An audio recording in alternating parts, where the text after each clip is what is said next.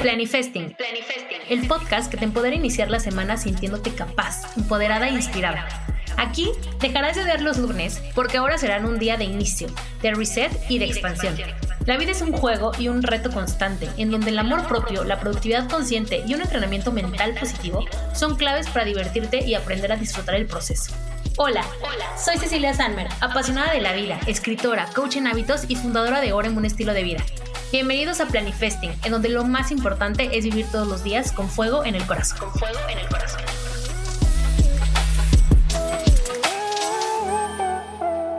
Hello, Planifesters. Bienvenidas y bienvenidos a un nuevo episodio del podcast.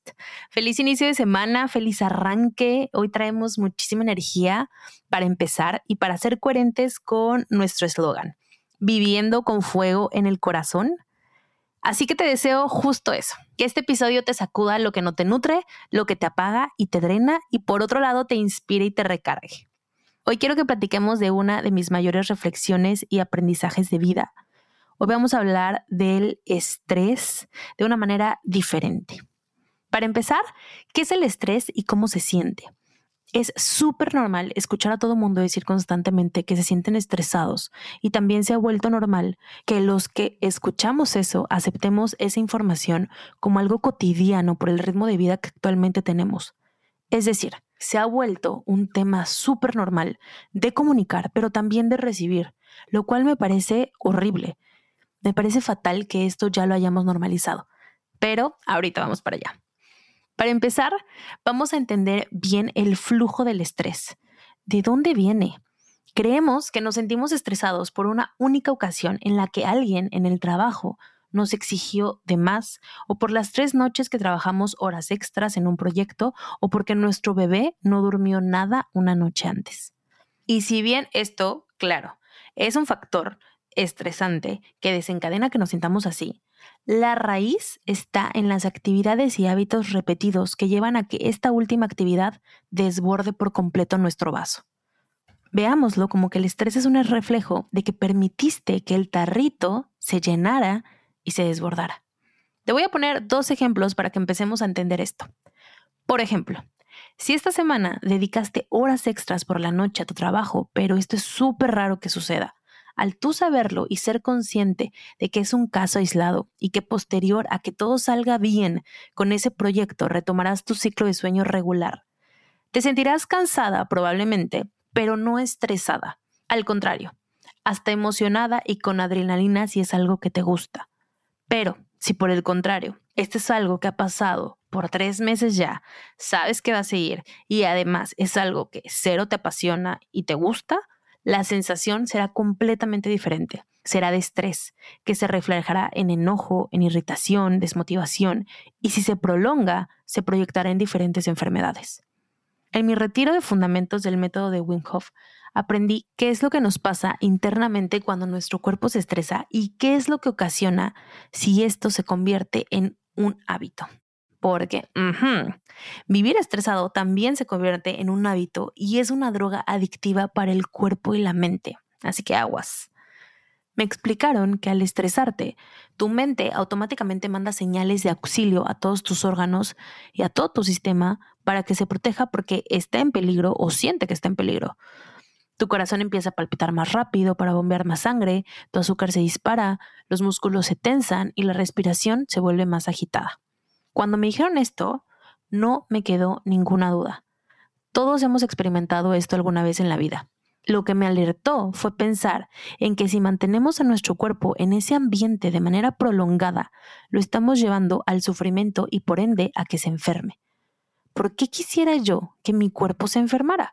En ese momento pensé eso y dije, o sea, no hace ningún sentido. ¿Por qué estoy ocasionando o por qué estoy haciendo cosas o por qué haría cosas que hicieran que mi cuerpo se sintiera de esa manera. Estoy segura que de manera consciente nadie quiere hacer eso. Y es por eso que hoy estoy trayendo el tema a la mesa. Porque decir estoy estresado o estresada hasta está de moda. No se ve mal, se ve normal cuando alguien trabaja mucho, cuando alguien, entre comillas, lo sentimos súper productivo. Normalizamos muchísimo que entre más escalas en una empresa, más estrés debes de aguantar y ni modo, es parte del paquete de beneficios. Escúchese con tono de burla. y es por eso que hoy traigo este tema. Está por cumplirse un año de la muerte de un personaje que yo amaba, uno de los mejores amigos de mi mamá desde que eran chiquitos. Él era lo máximo en actitud, en talento profesional, en creatividad y como amigo.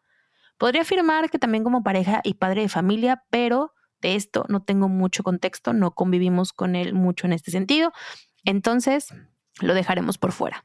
El chiste es que él era el director nacional de una de las empresas de marketing más importantes de la TAM.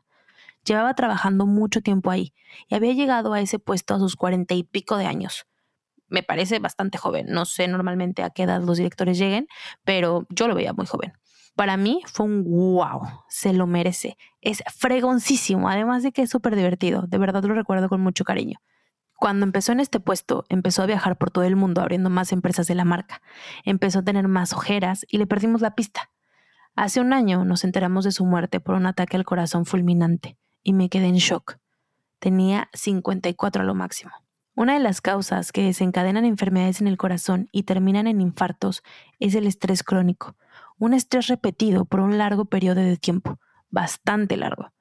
Te cuento esto para que de manera consciente empecemos a hilar el contexto de todo lo que hacemos. Uf, ahora sacudámonos esto porque es un tema candente que genera energía tensa. Sacúdete conmigo porque ahora vamos a cambiar el chip con mi reflexión. Hablemos del estrés bueno, ¿What? ¿De qué habla Cecilia? Ya va, ya va. Dame chance de explicarte. Siendo sinceros, el estrés sí es parte de la vida y ni modo. Tampoco podemos cambiar lo que es. Lo que sí podemos es decidir qué tipo de estrés queremos en nuestra vida, del bueno o del malo. Es como ir a comprar un helado. ¿Lo quieres de beso de ángel o de coco? Esos son mis favoritos. En la vida laboral, en la personal y en cualquier área de tu vida, puedes llegar a sentir estrés porque esto es una reacción físico-mental ante un factor externo que simplemente no puedes controlar. Lo que da la diferencia es cómo lo percibas tú. Cuando estaba en la universidad y entré a mis prácticas, entré a una empresa de eventos. Me encantaba, era demasiado feliz, pero me generaba muchísimo estrés la terquedad, desorganización y valemadrismo de mi jefe.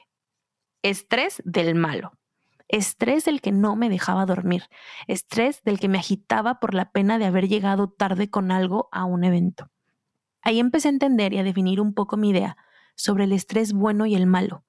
Amaba lo que hacía, amaba los eventos, cero me estresaba no dormir por estar en ellos, o las horas intensas de preparación previo al evento. Todo eso no me hacía sentir mal, sí me hace sentir alerta y con adrenalina bastante, síntomas que también se perciben del estrés malo, pero la diferencia era mi energía y mi actitud. Además, mi mente era feliz, muy feliz, y percibía todo eso como una reacción por estar haciendo algo que me encantaba. Por otro lado, cuando me estresaba malamente porque salíamos tarde de cocina para llevar el banquete al evento porque mi jefe olvidó por décima vez las llaves de la bodega, me sentía igual, con alerta y adrenalina, pero también drenada, triste, enojada y sin mucha ilusión de lo que seguía en el evento. Desde ese entonces, empecé a entender y decidí que siempre iba a elegir sentir estrés del bueno en mi vida y que cuando no fuera así, iba a detenerme para ver si era un caso aislado lo que estaba pasando o era algo o alguien de lo que debía alejarme o cambiar de rumbo.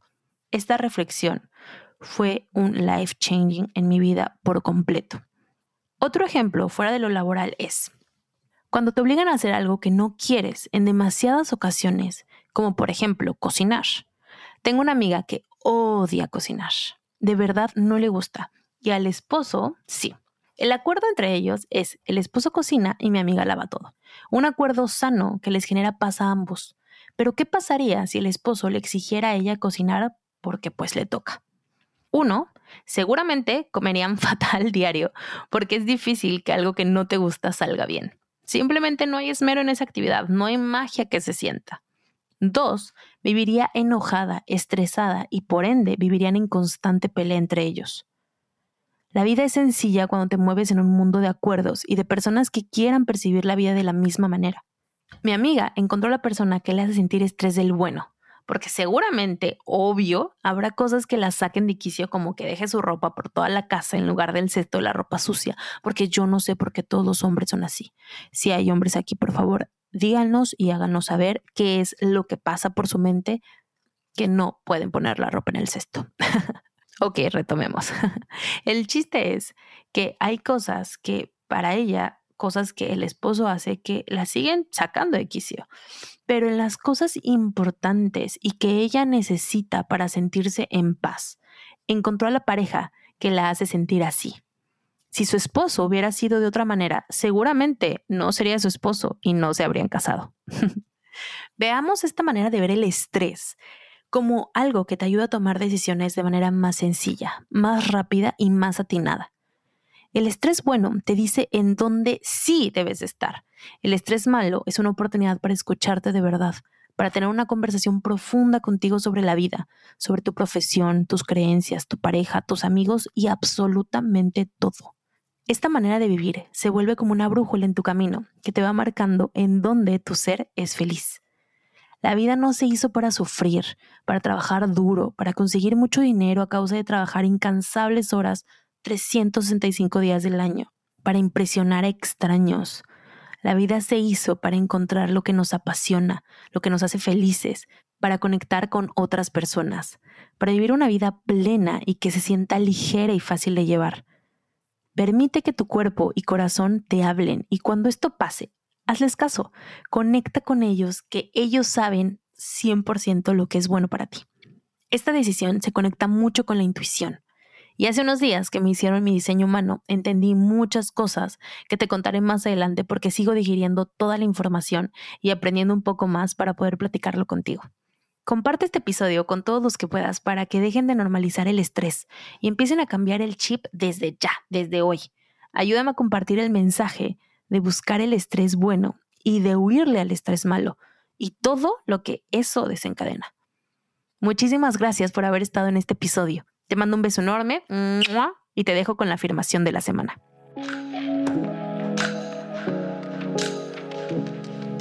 Afirmación de la semana.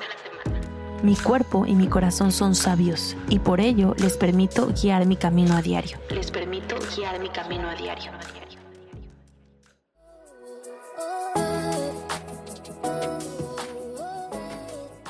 Gracias por escuchar este episodio. Nos escuchamos todos los lunes para arrancar la semana con, intención y energía.